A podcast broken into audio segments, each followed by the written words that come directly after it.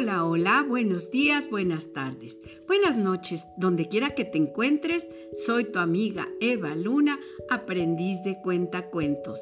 Les saludo amigos a la distancia, les abrazo, les apapacho, deseando que se encuentren muy bien. Hoy mis amigos les voy a contar una fábula titulada Los cuervos y el polluelo. Había una vez un polluelo que en la oscuridad de la noche no podía encontrar su nido. Así que se posó en una rama a esperar pacientemente a que llegara la mañana.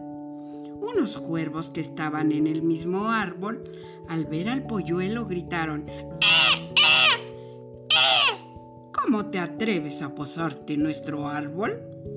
No hay lugar para ti aquí. Debes irte. El pobre polluelo, entre sollozos, dijo, He perdido el camino a mi nido y parece que pronto lloverá. No sabía que este era su árbol. Por favor, dejen que me quede solo esta noche. Sin embargo, los cuervos cruelmente echaron al polluelo fuera de su árbol. Este voló a otro árbol que tenía un agujero en su tronco. Pronto comenzó a llover y se desató una fuerte tormenta, con rayos y truenos, hasta granizo cayó.